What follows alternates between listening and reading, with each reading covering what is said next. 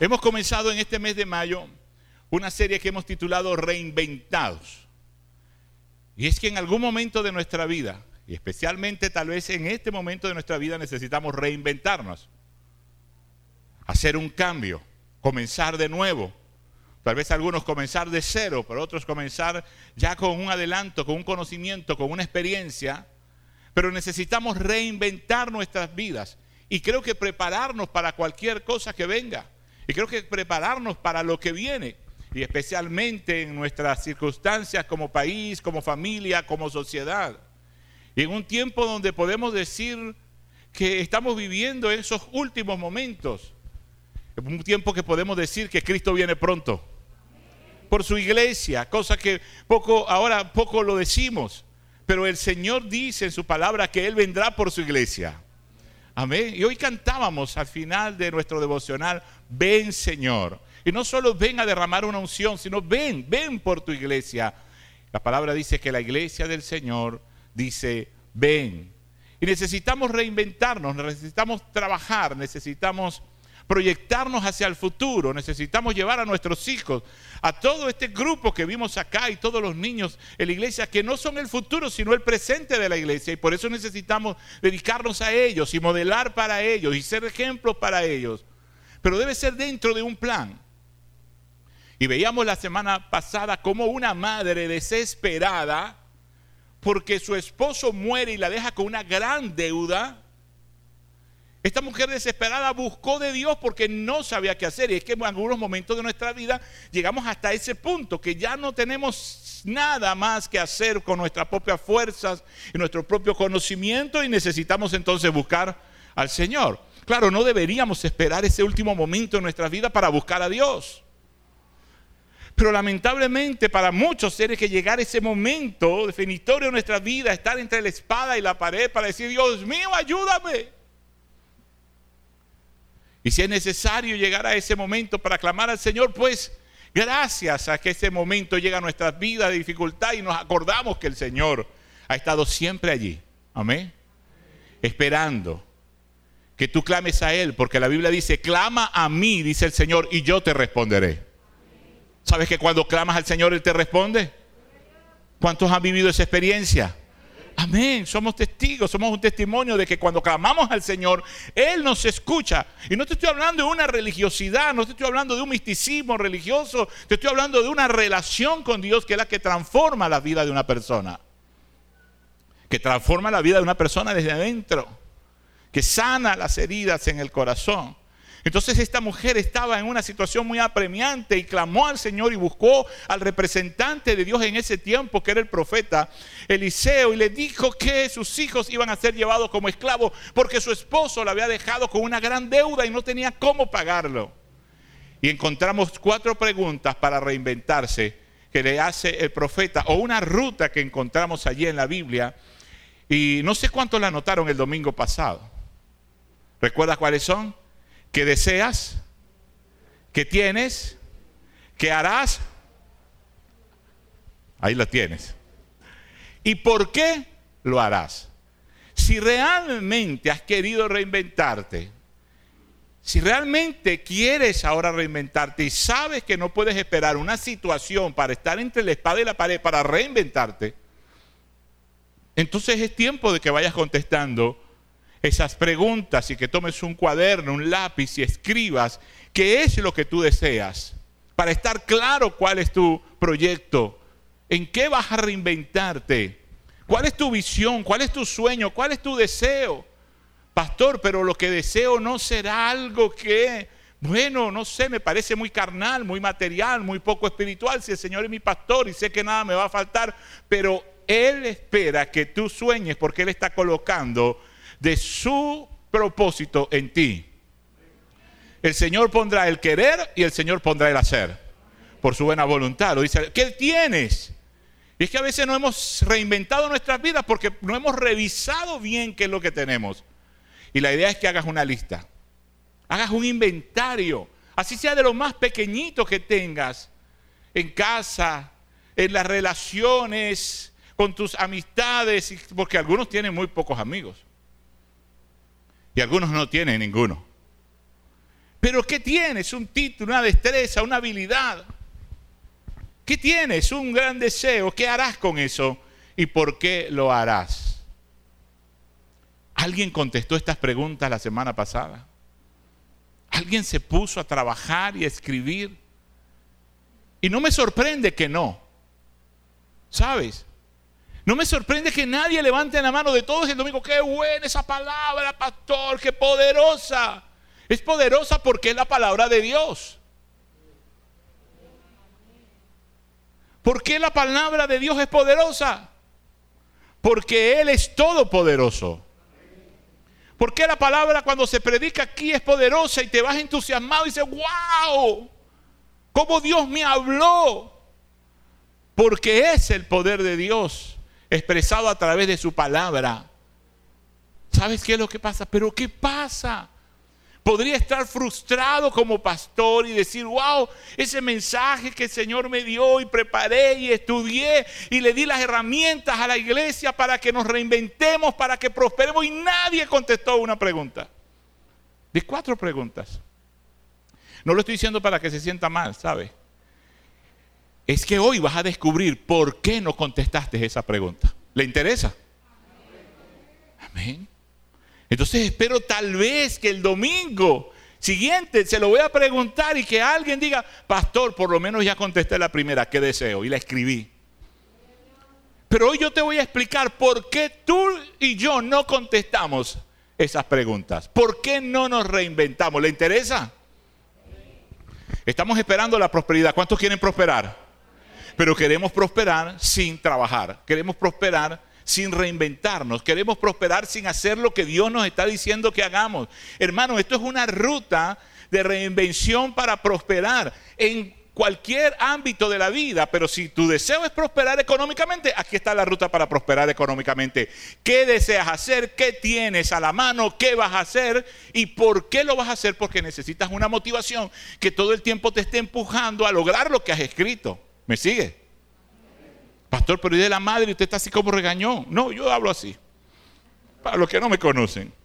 Pero usted sabe que le amo. Si una cosa yo deseo y una cosa me contenta tanto, hermano, y los que me conocen lo saben, es que usted prospere. Es verlo a usted mejorar su, su casa, es, es, verlo a usted construir su casa, es verlo a usted prosperar, es verlo a usted cambiar de vehículo para uno mejor, es verlo a usted en su emprendimiento, es ir y orar por su negocio cuando lo está abriendo. Es verlo usted prosperar en su negocio, verlo usted prosperar en su matrimonio, verlo prosperar con sus hijos. Eso a mí me alegra muchísimo y sobre todo la construcción me encanta. Esta semana oramos al Señor, comenzamos a compramos otros tubos para terminar con las columnas, para comenzar a construir nuestra iglesia de niños para todos nuestros niños. Amén. Y oramos al Señor nos siga proveyendo y esas cosas me gustan. Esa cosa me encanta y no solamente me gusta verlas, es que me gusta venir y trabajar también para verlas construidas. Entonces, cada vez que usted prospera en algo, yo me alegro. Yo me alegro. Pero también le preguntaba al Señor, ¿por qué se hace tan cuesta arriba ayudar a alguien a prosperar? ¿Por qué cuesta tanto? Y llega un momento en que tú te puedes hasta cansar. ¿Cuántos en algún momento se han sentido frustrados o cansados de estar empujando a alguien para que haga las cosas mejor? Levante su mano, confiésese. Y le dice, y ora, y lo ayuda, y le presta, y busca la vuelta, y la persona sigue en el mismo hueco. ¿Verdad que es frustrante? Pero hoy te voy a decir por qué ocurre. Porque esperamos prosperar. Pero la verdadera prosperidad, yo escribía esto y oraba al Señor y decía, Señor, dime que, por qué ocurre. Y es que la verdadera prosperidad no es un golpe de suerte, ¿sabe? La verdadera prosperidad no es un golpe de suerte. La verdadera prosperidad es el resultado de un plan al que Dios bendice. Es el resultado de un plan al que Dios bendice y que nosotros necesitamos conocer y ejecutar. Amén.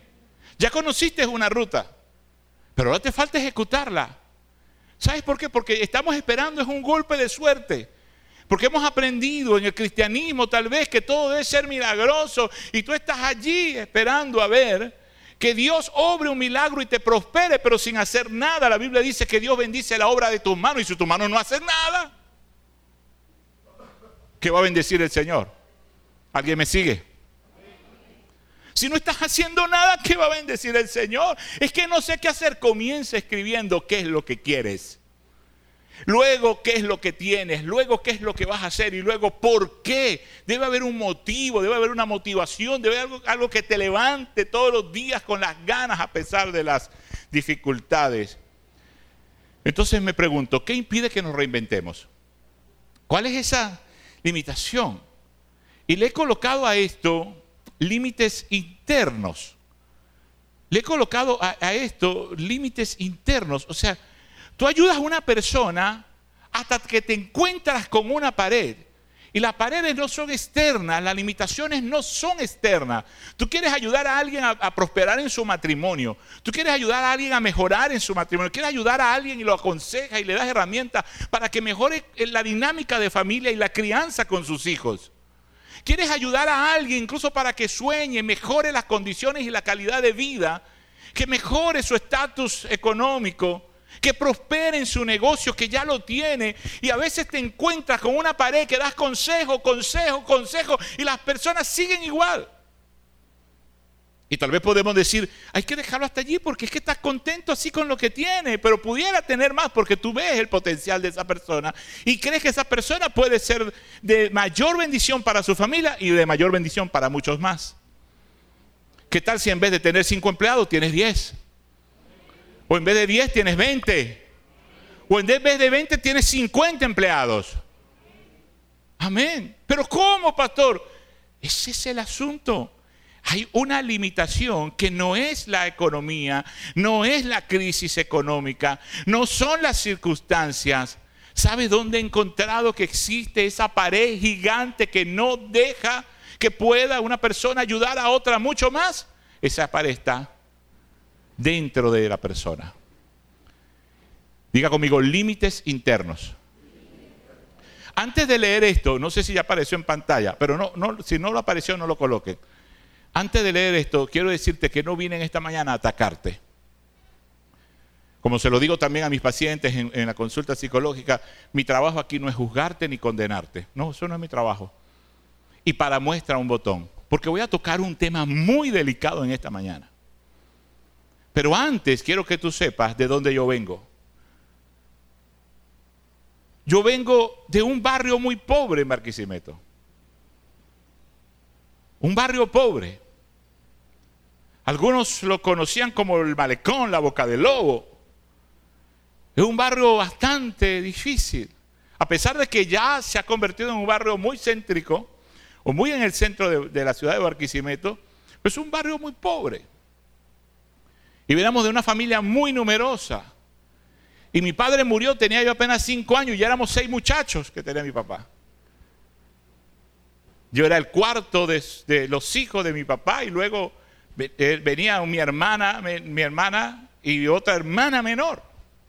Mi mamá estaba embarazada, tenía ya cuatro o cinco meses casi de embarazo cuando mi papá muere en un accidente de tránsito. Y no teníamos dinero tampoco. Mi papá era un hombre muy trabajador. Habíamos vivido alquilados en diferentes casas. Pero también, justo unos 26 días aproximadamente antes de mi papá morir en un accidente, había comprado la casa donde estamos. Pero no la había terminado de pagar. Nos acabamos de mudar. Él no duró ni un mes en su casa propia. Y mi mamá, eh, siendo enfermera, ganaba algo muy poquito. Que recuerdo el dinero era 402 bolívares. y en ese tiempo, 402 bolívares era muy poco dinero para sostener a seis hijos. Pero no solamente éramos seis, era mi abuela también, era una tía quebrantada de salud con sus dos hijos. Un tío con algunos problemas y un sobrino, porque siempre llega un sobrino que llega a las casas ¿verdad? Que se pelea con la familia, entonces otra tía lo recibe. Al final en algún momento éramos 13 personas en una casa y un solo baño. Y todos muchachos. Y la única que trabajaba era mi mamá. Mi tía estaba quebrantada, pero trataba de producir algo. Mi tío trabajaba solo un día a la semana Pero gracias a Dios, porque ese día en la semana que él trabajaba era donde generalmente comíamos algo de carne. Entonces, ¿por qué hablo de todo esto, hermano? Porque yo vengo de la pobreza. De una situación que nos hizo tal vez más pobres. Y en algún momento, ¿verdad? Como nos ha pasado a la mayoría de nosotros, tener hermanos mayores y esperar los pantalones del hermano mayor. ¿Sí? Y a ir a estudiar con el uniforme del hermano mayor. Pero entonces eran dos. Quiere decir que cuando el bruñín llegaba a mí, llegaba blanco. Y resulta que yo era el más alto de todos mis hermanos también. El menor, pero el más alto. ¿No verdad que mis hermanos tienen este porte tan elegante que tengo yo? No, ellos son bajitos, chaporritos. No son esbeltos como yo. ¿Ves? Pero entonces se vean los años de mi hermano hacían los ruedos en todo. Tú sabes es lo que te estoy hablando. Y todas esas cosas. Y ocurre que con la pobreza uno tiende a abandonar sus estudios. Y también pasó por mi mente dejar mis estudios porque había que trabajar, había que hacer algo. Y ya a los 12 años uno sale a la calle a buscar a ver qué puede hacer para traer algo de alimento en mi casa, hermano, porque es que este tamaño no es de gratis, hermano, yo comía demasiado. Todavía, pastor. A mí no me saciaba a los 12, 14 años, mire, uno casi no se come a la gente de la casa porque no es caníbal. Pero casi. Mi mamá cuando yo llegaba a darle tal vez un abrazo, ya estaba pendiente, no le fue a un mordisco. Entonces siempre trataba, y recuerdo que ahorraba lo que fuera para tener un paquete de harina aparte para poder comprar un huevo en la, en la, en la, en la bodega, ¿verdad? Y una panelita de mantequilla. ¿Cuántos recuerdan las panelitas de mantequilla? Yo digo, Dios mío, yo a esa edad tenía una panelita de mantequilla, un paquete de harina, pan. ¿verdad? Y mandaba a comprar un huevo y a veces le decía a, mi, una, de mis hermanas menores, anda a comprar un huevo allí. No, es que me da pena, un huevo nada más, ¿cómo vas a comprar un huevo? Los pobres compramos un huevo. A veces tres, ¿verdad? Y resolvemos. Y mi mamá resolvía, amigaba una arepa en el sartén y le echaba uno o dos huevos y con la arepa amigada, entonces el huevo se veía bastante y con eso rellenábamos la arepa. Entonces lo que le voy a decir, no lo voy a decir porque, ay, sí, pastor, usted. No, yo vengo de allí. Pero yo doy gracias al Señor. Y doy gracias a una iglesia que llegó a mi barrio y nos predicó el Evangelio de Jesucristo, que nos dijo, quiero que ahora tengan una vida en abundancia. Amén. Quiero que ahora tengas una vida en abundancia. Lamentablemente ese evangelio de hace 40 años que yo recibí también decía, ay, ¿para qué vas a estudiar? Si, y, vas a dejarle, ¿Y para qué vas a tener una casa? ¿Y para qué vas a tener un carro? Para dejárselo al anticristo, para que el anticristo maneje el carro. ¿Y usted cree que el anticristo va a manejar el carro que uno deje? Pero no te impulsaban a estudiar, a prosperar, a hacer, ajá, y vas a tener una empresa. ¿Y para qué? Para que el anticristo se quede con la empresa. Dios mío. Yo hoy recuerdo esas palabras. Yo digo, Dios santo, ¿Qué pasaba con la iglesia en ese momento? Pero gracias a Dios recibimos la salvación, ¿sabe? Es lo más importante. Escuche bien. Porque la Biblia dice, ¿de qué te vale, de qué te vale ganar todos los bienes de, de este mundo y que tu alma se pierda? ¿De qué le vale a usted ser rico, entre comillas, y que su alma se vaya al infierno? Porque lo que usted va a vivir son 70, 80 años, 90 tal vez. Y el resto de todo ese dinero no se lo va a llevar ni que lo entierren como los faraones con todo. No se lo va a llevar. Que su alma se pierda o se vaya al infierno. Porque usted se ha dedicado solo a hacer dinero. Pero eso no quiere decir que el dinero es malo. Es el amor al dinero lo que es malo. Pero Dios quiere que su iglesia prospere. Porque Él es el dueño del oro y de la plata y Él es nuestro Padre. Y quiere que sus hijos vivamos bien. Pastor, pero la Biblia dice que los pobres siempre los vamos a tener entre nosotros. Sí, la Biblia dice, y Jesús lo dijo, los pobres siempre van a estar entre ustedes. Pero el Señor no dijo, no dijo que los pobres siempre y toda la vida van a ser pobres. ¿O usted quiere ser de esa estadística? Ay, no, yo estoy aquí porque el Señor dijo, mire, yo estoy aquí porque el Señor dijo que yo iba a ser, porque el Señor dijo que yo, los pobres siempre iban a estar. Y como esta iglesia no veo pobre, entonces yo voy a ver, yo ser pobre de esta iglesia. Usted puede ser y llegar y ser en este momento el pobre de esta iglesia, pero usted tiene que entender que el Señor quiere libertarte no solamente del pecado, sino de toda maldición de pobreza. Por eso le dije que iba a tocar un tema delicado. Pero lo estoy tocando desde mi historia. Desde mi historia. En momentos en que, que íbamos a comer, o qué íbamos a vestir, o qué íbamos a estrenar ¿O qué nos iba a traer el niño Jesús? Entonces yo contando esto un momento en una reunión de nuestros grupos de crecimiento, llegué y dije, no, cuando estábamos contando esto en diciembre, no. Y nosotros decíamos, bueno, a nosotros el niño Jesús era, y, muy entusiasmado, uno es niño, hermano, y conseguir debajo de nuestra almohada, de, eso que, que, parecía una almohada que hacíamos nosotros los pobres de almohada, conseguir un par de medias, hermano, eso era, wow, el niño Jesús me trajo un par de medias. Y uno era feliz con un par de medias. ¿Te das cuenta? Y lo que estrenabas el 24 o el 31 era un blue porque ese blue jean era para usarlo para la escuela. Porque se usaban era blue en la escuela. Entonces tú no estrenabas para cada vez que comenzaba el año escolar, no. El año escolar lo empezabas con el blue jean de diciembre pasado en septiembre. Y en enero ibas con el blue jean nuevo que te compraron en diciembre, que fue tu ropa de estreno. Así era, y los zapatos de goma de que era tu ropa de estreno. Así era en aquel tiempo. Pero cuando yo cuento el testimonio de la, de la media, entonces dice un hermano, y, tal vez me, le causa risa, pero también a la vez es triste, ¿no? Yo cuando era niño esperaba, y el señorillo Jesús no me traía nada, y un día me trajo una galleta. Pero no me la pusieron en la cama, me la pusieron por aquí abajito y ese ya me oriné, oriné la galleta. Yo, ay hermano, me ganaste en tu testimonio. Por fin el niño Jesús te trae una galleta y te orinaste la galleta. Hermano, y tal vez tú tienes una historia más difícil que la mía. Y más difícil que el hermano que orinó su galleta del niño Jesús. Hermano, ¿dónde está el límite?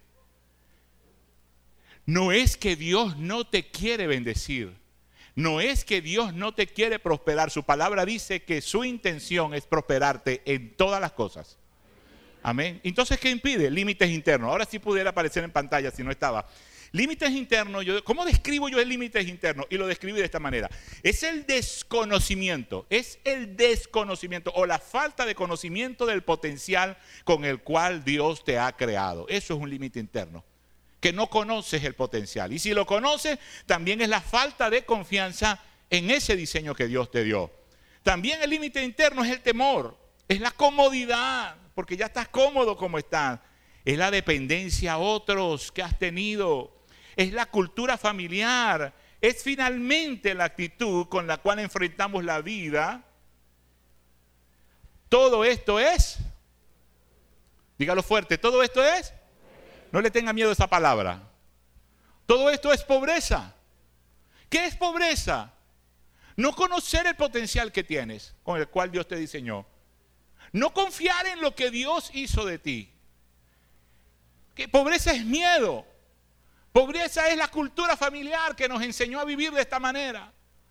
Pobreza es todo aquello. Es, es una dependencia a otros. Es que es más es comodidad, es, estar cómodo a que otro resuelva tus problemas, especialmente económicos. Eso es pobreza. Pobreza es también esa actitud con la cual has estado enfrentando la vida. Eso es pobreza. La cual has creído que no puedes. Ahora yo, te, yo me haría una otra pregunta. ¿Qué no es pobreza, pastor? ¿Qué no es pobreza? ¿Por qué no es en vez de qué es? Mira, lo describo así. La pobreza no es solo escasez de recursos o dinero. La pobreza va más allá. La pobreza antes de que esté en tu bolsillo y antes de que esté en tu casa está aquí. La pobreza antes que esté aquí en el bolsillo y que tengas que hacer así, que, que no tienes nada así. Pastor, ¿y en el otro? Antes que los bolsillos estén vacíos. Antes que en tu casa no haya comida y no sabes con qué vas a amanecer mañana. No, pastor, tengo comida, lo que no tengo es café. Antes de todas esas cosas, la pobreza primero está. Entonces el tema delicado es este, la mentalidad de pobreza. Ah, pastor, yo tengo dinero. Esta prédica no es para mí. Me hubiese gustado traer a mi, a mi sobrino, a mi tío. Pastor, me hubiese gustado que esto lo escuchara otra persona. Porque yo tengo dinero. Tal vez eres tan pobre que lo único que tienes es dinero. O tal vez eres tan rico que lo único que tienes es dinero. He descubierto al estudiar esto que aún teniendo dinero podemos tener mentalidad de pobres. Hermano, ¿puedo seguir? ¿Sí? Recuerdan que no les estoy atacando, les estoy hablando desde una historia de pobreza. ¿Ok? Pero yo quiero, como pastor, y Dios quiere que todos prosperemos. Amén. Y la prosperidad no es solo tener más dinero. La prosperidad no es que amanezcas sin saber qué vas a darle a tus hijos. No. Para hablar de pobreza, voy a citar jueces 6:15, la respuesta que Gedeón le dio a Dios cuando Dios lo llamó a ser el líder de una nación. Entonces le respondió, ah, Señor mío, ¿con qué salvaré yo a Israel? He aquí que mi familia es pobre en Manasés y yo el menor en la casa de mi padre. He aquí que mi familia es pobre Manasés y yo el menor en la casa de mi padre. ¿Por qué yo creo que este hombre no era pobre, sino que tenía mentalidad de pobreza? Esa tarea se la voy a dejar a ustedes. Usted va a leer jueces 6, donde Dios llama a Gedeón y se da cuenta que después Dios le dice, cuando él acepta el llamado, el hombre está trillando trigo, el hombre había sembrado, el hombre había cosechado, el hombre se había inventado una, hombre inteligente para que no le robaran el trigo, estaba donde era un lagar, habían hecho cuevas, estaba allí trillando para alimentar a su familia, estaba esforzándose mucho, pero cuando Dios lo llama, le dice que haga un sacrificio y le dice, y vas a matar el segundo becerro gordo de tu papá. ¿Cuánto cuesta un becerro, hermano? ¿Cuánto cuesta una vaca? Y está hablando que no mates la primera, el segundo. Ese hombre también tenía algo de ganado pero pensaba que era pobre. Pero usted termine de leerlo para que usted se dé cuenta y tal vez comparta esta misma opinión de que este hombre no era pobre, lo que tenía era, ¿qué tenía?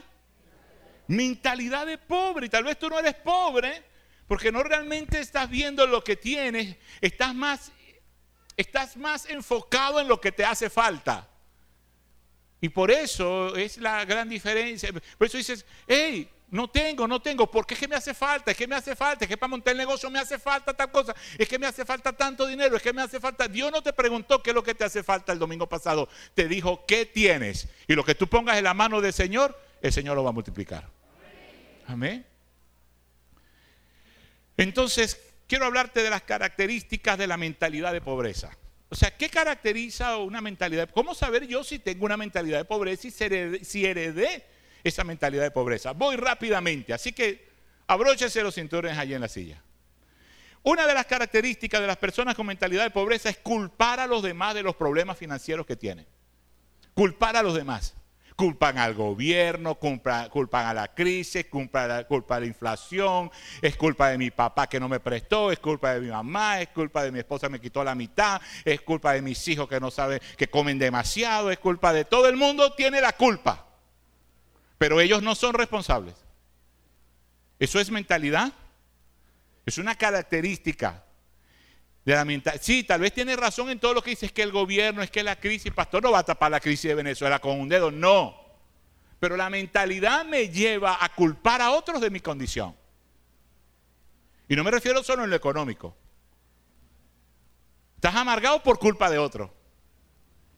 Pero no asumes tu responsabilidad de perdonar y sanar. Estás en una condición de enfermedad porque culpas a otros, pero no asumes tu condición de mejorar y sanar. Estás en una condición espiritual porque culpas a otros, pero no asumes. O una condición emocional, pero no asumes tu responsabilidad de sanar. Y tal vez estás en una condición económica y culpas a otros, al mundo, a la vida. Es que yo nací pobre, yo también. Y culpamos a otros. Y eso es característico de una mentalidad la mayoría de las personas pobres son conocidas por culpar a otros, especialmente de los errores que cometen. Cometen errores y culpan a otros de las decisiones que, mal han tomado en sus vidas. siempre encuentran algo o a alguien a quien culpar. ¿Usted ha conocido una persona así? ¿La ha conocido? Todo el tiempo culpando y excusándose de todas estas cosas. Mire, para salir de la mentalidad de pobreza es necesario caer en cuenta del error que estamos cometiendo. Uno no va a mejorar algo el de lo cual no está consciente. Si tú te has estado quejando y quejando y quejando y echándole la culpa a los demás de tu condición de vida en cualquier ámbito y, o en lo económico, pues hay que reconocer y dejar de estar culpando a los demás por nuestra condición. El miedo es otra característica. Cuando se trata de finanzas siempre se debe ser cauteloso, investigar bien antes de invertir algo, pero el temor o el miedo no debe paralizarte. Está bien que seas cauteloso, está bien que pienses, está bien que investigues, está bien que calcules, la Biblia lo dice.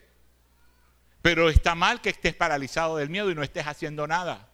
Y a veces no solo el miedo, es que no sabes qué hacer y por eso la ruta que escribimos el domingo pasado, qué deseas y qué tienes. La otra característica es estar mal acompañado, hermano. Estar mal acompañado.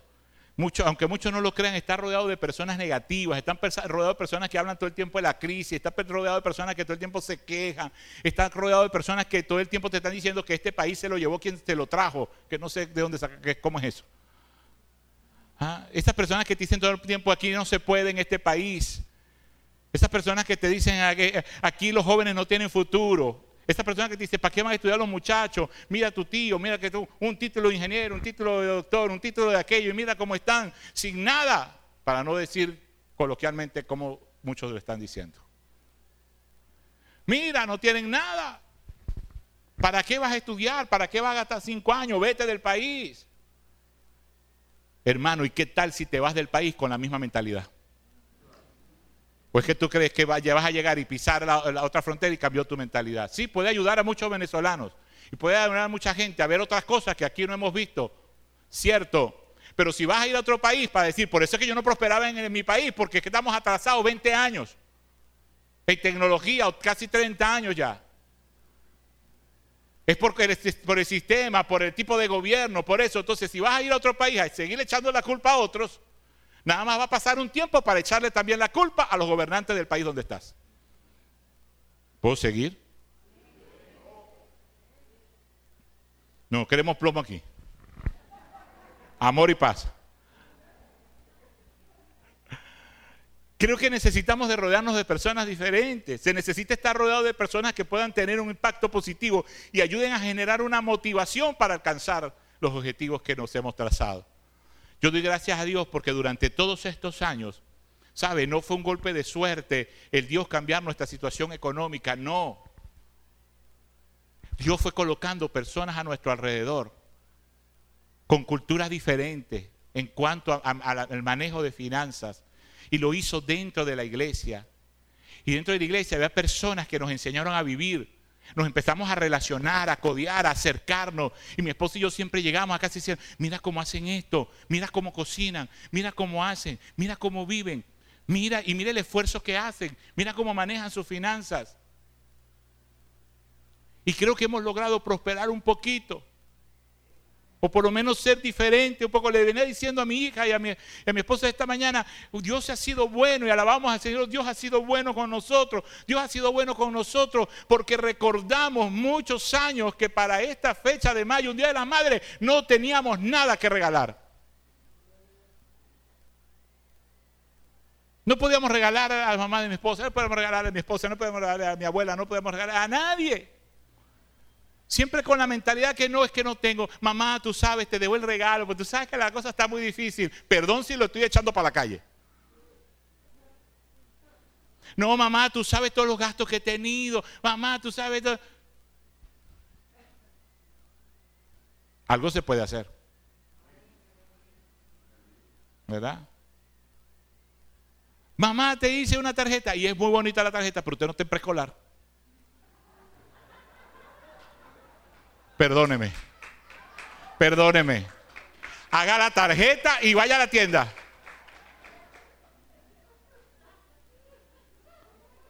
Creo que se me tío. Bueno, ya pedí perdón, no puedo hacer otra cosa. Ya está grabado, creo. Es bonita la tarjeta, está bien.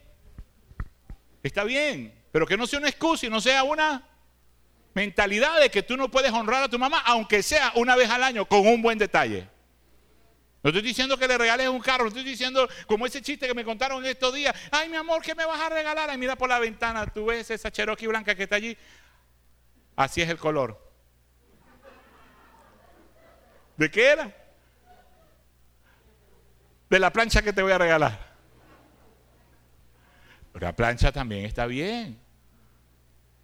Una cafetera, una licuadora, una cosa que tal vez la vas a usar más tú o es para tu beneficio. Pero ¿qué le hace falta a tu mamá? Y hay algunas madres que refuerzan esta mentalidad. Ay, no, mi hijo, yo sea mundo. Si más bien, no, toma tú más bien, porque es que el día de las madres están las mamás dándole a los hijos. Y por allí sale un meme que dice, mi mamá debería darme un regalo a mí porque gracias a mí ella es mamá. ¿Cuántos leyeron eso? No se agarre de eso. Ay, mis queridos hermanos, se me acabó el tiempo. Ya viene el transporte y viene el discipulado. Pero esto pudiéramos continuarlo. Amén. Y, vamos a continuarlo durante todo este mes. ¿Qué otra cosa es la falta de perseverancia? Falta de perseverancia. Es que cuando usted apenas en la mentalidad de pobre comienza algo, por fin se decidió, se animó y cuando lo empieza a hacer y comienza el primer obstáculo, ay, ahí nos desanimamos. Ay, no, mira, no vendí nada el primer día y ya, cerré el negocio. Estoy también, comencé, hice todo, pero la falta de perseverancia me lleva. Eso es mentalidad de pobreza. Es que comienzo algo y cuando vi la primera dificultad, cuando, cuando viene el primer revés, cuando viene la primera experiencia dolorosa, abandonamos. Otra cosa, indisciplina financiera. Es otra característica. Hermanos, factor muy importante, muchas personas no saben controlar sus gastos. Y hacemos muchos gastos innecesarios. El pobre no puede tener plata porque la gasta. ¿Ah? ¿Qué pasaba cuando llegaba el aguinaldo? ¿Qué pasaba? Lo menos que hacíamos a veces era invertir y mejorar nuestra calidad de vida. No, podemos, no nos puede llegar una platica porque nos volvemos locos a comprar lo que no hemos disfrutado nunca. Yo no digo que no disfrutes, pero la indisciplina financiera tiene que ver con que ni siquiera sabes cuál es tu presupuesto familiar. Ni siquiera sabes cuánto necesitas para mantener tu familia.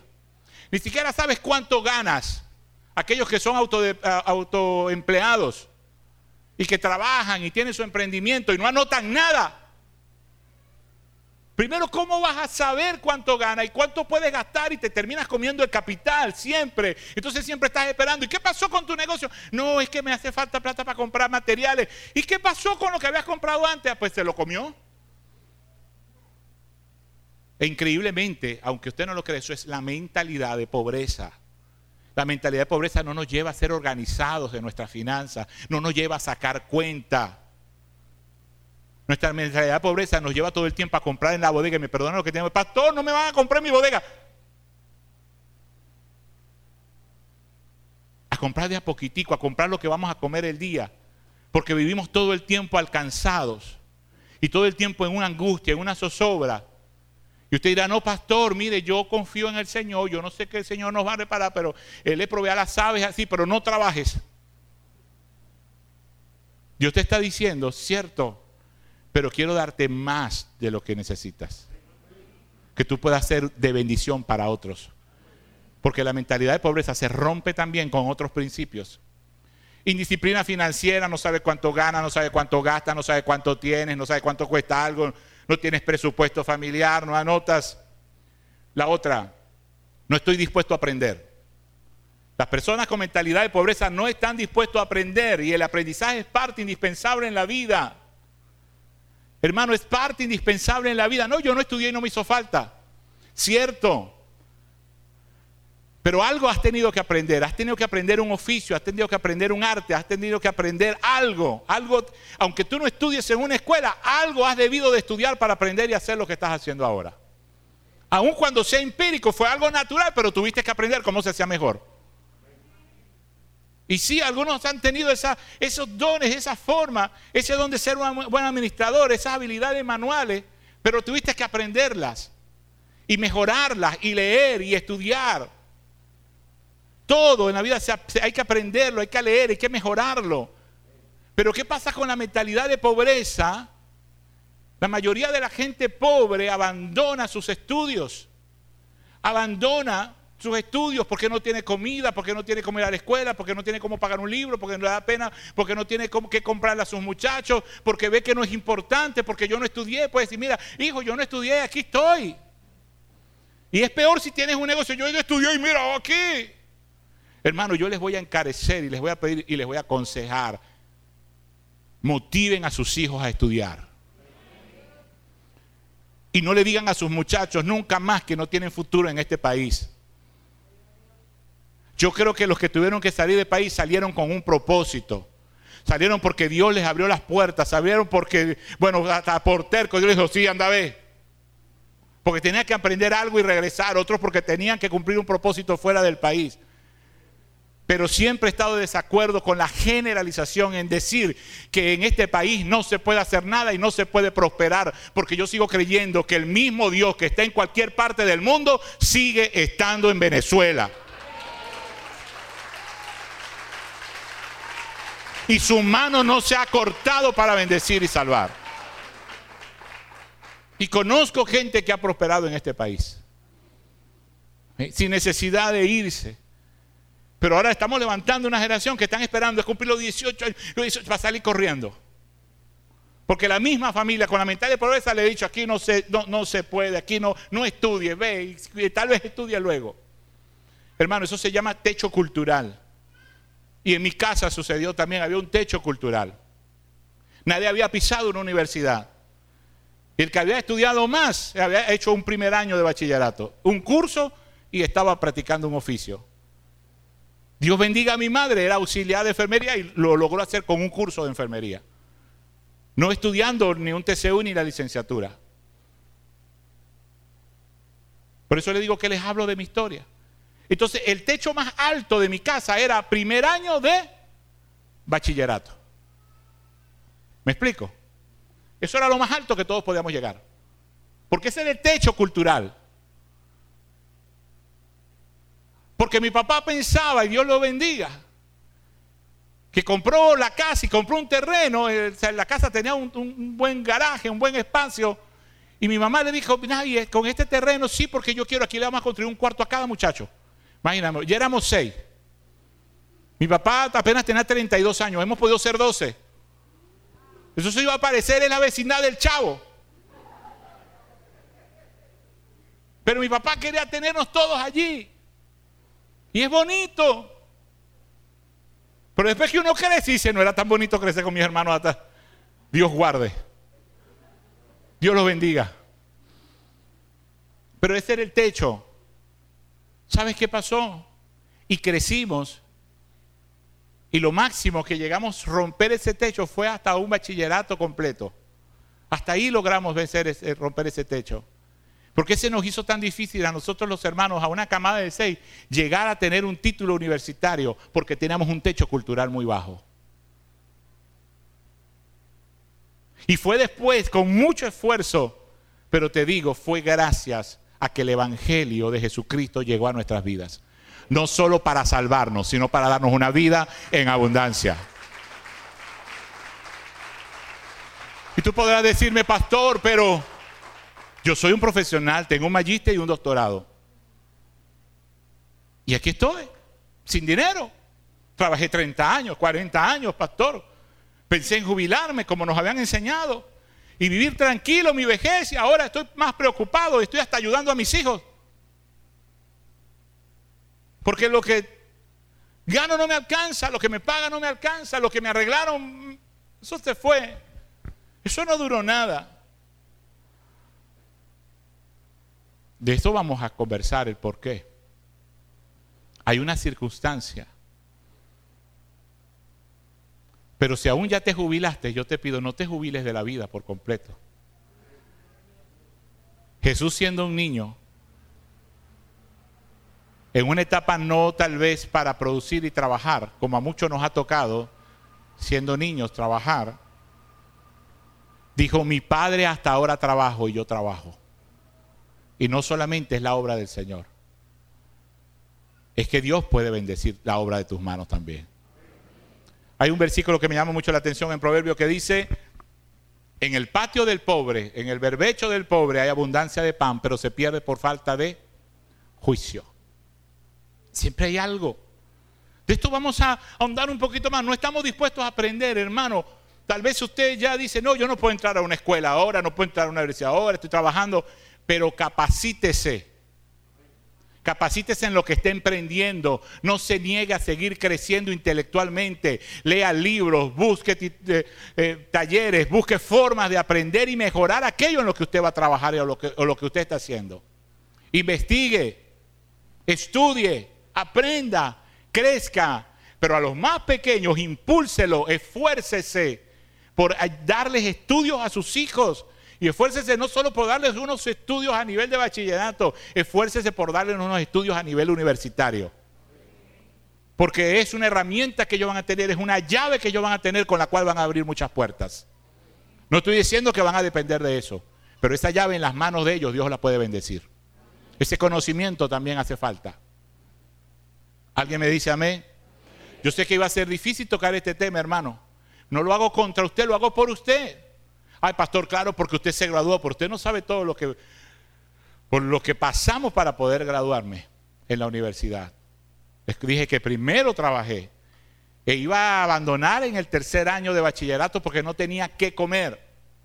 Y por dos años una hermana cristiana que controlaba el comedor del liceo donde yo estaba, me dijo, Rogelio, bueno, vamos a hacer algo. Lo más que puedo darte son tres días para que comas acá. Tres días, pero no abandones tus estudios.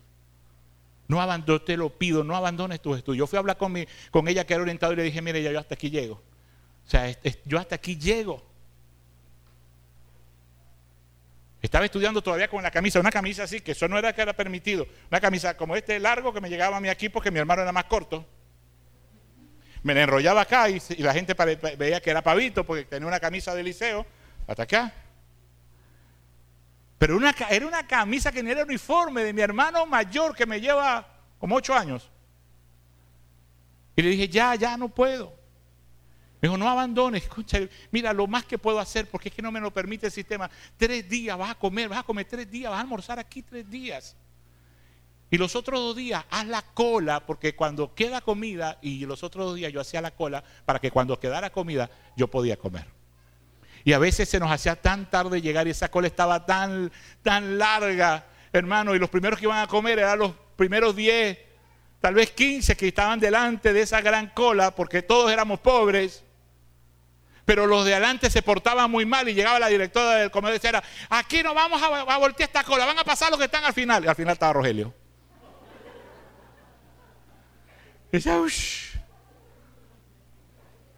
E inclusive compartíamos con otros compañeros. Hermano, sé que es delicado, hay que aprender, hay que estudiar, hay que capacitarse. Y todo aquel que ha emprendido un negocio sea mejor de lo que es ahora. Dios te ha dado la, inteligencia, Dios te ha dado el diseño, Dios te ha dado la capacidad. No confíes en todo lo, en solo lo que tú sabes y en tu inteligencia. Siga creciendo en el área financiera. Conviértase en un buen administrador. ¿Alguien me dice amén?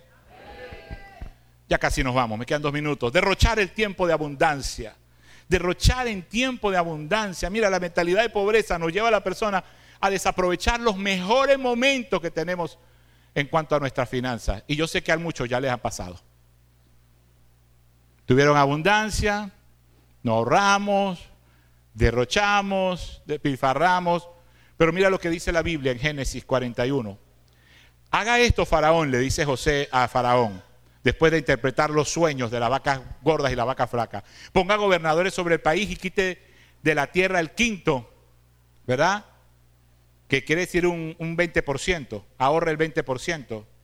En Egipto, en los siete años de la abundancia, junten toda provisión de estos buenos años que vienen. Escuche, junte toda la provisión de estos buenos años que vienen y recojan el trigo bajo la mano de Faraón para mantenimiento de las ciudades. Guárdenlo. Y esté aquella provisión en depósito en el país para que los siete años de hambre que habrá en la tierra de Egipto, el país no perecerá de hambre. Esto quiere decir no desarrollar en tiempo de abundancia. Y se junta con la otra, la mentalidad de pobreza y el orgullo, que es otra característica de la pobreza, una mentalidad del orgullo. A mí nadie me va a decir lo que yo tengo que hacer con mi plata, esa es mi plata. ¿Te he escuchado a alguien? Mira, porque no, no, no, esa es mi plata. Eso es mío, eso me lo sudé yo, yo lo gasto como yo quiera. Y si yo me quiero echar toda esa plata encima, me la echo. ¿Te he escuchado esas expresiones? Uy, Dios, hermano, ¿y qué ha pasado? La pobreza nos alcanza. Nadie me tiene que decir cómo hacer las cosas. Y por último, la mentalidad de pobreza no siembra. ¿Escuchó? La mentalidad de pobreza no siembra. El pobre se come la semilla, la cual tenía que sembrar. Se come lo que cosechó y se come la semilla.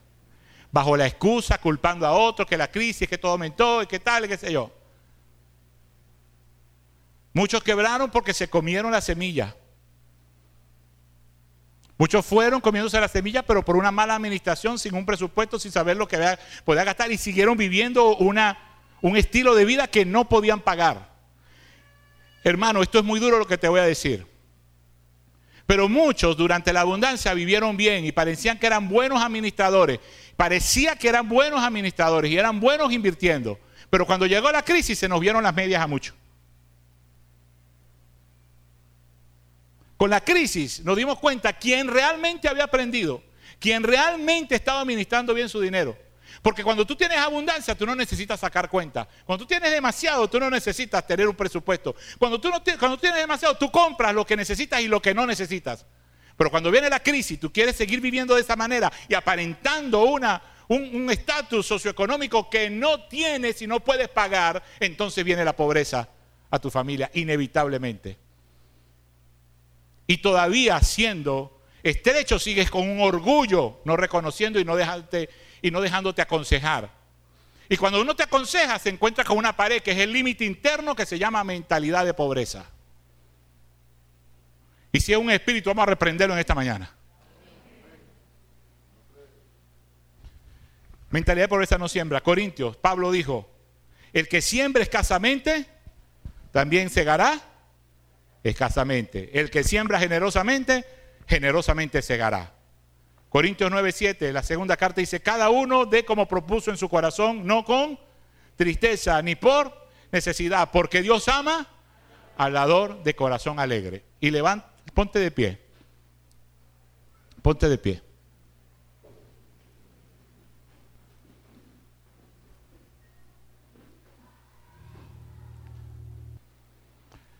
Yo creo que la bendición del Señor es la que enriquece. Amén. Yo creo que la bendición del Señor es la que enriquece. Y yo sé que no es solo algo conductual. Tú, vas, tú y yo vamos a hacer nuestra parte, pero necesitamos el poder del Espíritu Santo y el poder de Dios para que aquello que es espiritual, que detiene tu prosperidad, en el nombre de Jesús se vaya. Amén. Entonces yo quiero terminar en esta mañana. ¿Verdad? Con estas palabras. Necesitamos enseñar a nuestros hijos a sembrar. Si queremos que sean prósperos y no hereden una mentalidad de pobreza. ¿Escuchó? Necesitamos enseñar a nuestros hijos a sembrar y a ser buenos administradores. Porque si no, ¿de qué sirve que tú te hayas esforzado tanto para dejar a tus hijos en una mejor posición económica y ellos despilfarren todo? Y ellos desbaraten todo. Y ellos tienen todo porque no experimentaron la siembra. Escucha, no experimentaron el esfuerzo, el valor del trabajo, no lo conocieron porque tú le diste todo a mano llena. Porque nunca entendieron que era comer con medidas porque seguiste teniendo el restaurante carta abierta en tu casa. Que coman lo que ellos quieran. Tú quieres pollo, tú quieres carne, tú quieres esto, tú quieres aquello. Pidan como quieran. No les enseñaste. Y si no los enseñas de niños, de, de grandes, no van a tener medida con los recursos que tú les estás dejando. Y ellos no van a multiplicar lo que tú les estás dejando. Se van a comer como langosta todo lo que has dejado. Necesitamos enseñar a nuestros hijos que lo que tenemos es gracias a Dios y que lo que tenemos tuvo un costo. Hubo que sudarlo, hubo que esforzarse, hubo que trabajarlo para que nuestros hijos aún cuando hereden mucho dinero y muchos bienes, no hereden también con ellos la mentalidad de pobreza. ¿Alguien me dice amén? Necesitamos enseñarles. Porque no se siembra en mentalidad de pobreza. Esto es un principio universal. El que primero siembra, después cosecha, luego recoge lo que se multiplicó. Sin trabajo y sin esfuerzo no viene ninguna bendición de prosperidad. ¿Escuchó eso? Sin trabajo y sin esfuerzo no viene. Mira lo que dice Lucas. Dad y se os dará medida buena, apretada, remecida y rebosante darán en vuestro regazo, porque con la misma medida con que medís os volverán a medir. Y hay un versículo bíblico que quiero regalarles en Proverbios 28. Yo quiero que usted levante su mano ahí donde está. Proverbios 28, 25 dice, mas el que confía en Jehová, ¿lo puede decir fuerte? Mas el que confía en Jehová, prosperará. Esto es un asunto de fe, haciendo nuestra parte, creyendo que nosotros hacemos nuestra parte y Dios va a hacer la de Él. Ahora yo quiero profetizar en esta mañana sobre ti. Levanta tu mano. Quiero profetizar una palabra de bendición sobre ti. Y siento la presencia del Señor en este lugar de una manera muy especial. Y a causa de esa unción se van a pudrir yugos que te atan a una mentalidad de pobreza, de estrechez. En el nombre de Jesús. Y aquí viene la palabra profética para la iglesia. Viene un tiempo de prosperidad para quienes confían en el Señor. Escucha bien, viene un tiempo de prosperidad para quienes confían en el Señor. Porque Proverbios dice, mas el que confía en Jehová prosperará. ¿Recibes esta palabra? Levanta tu mano allí y adora al Señor.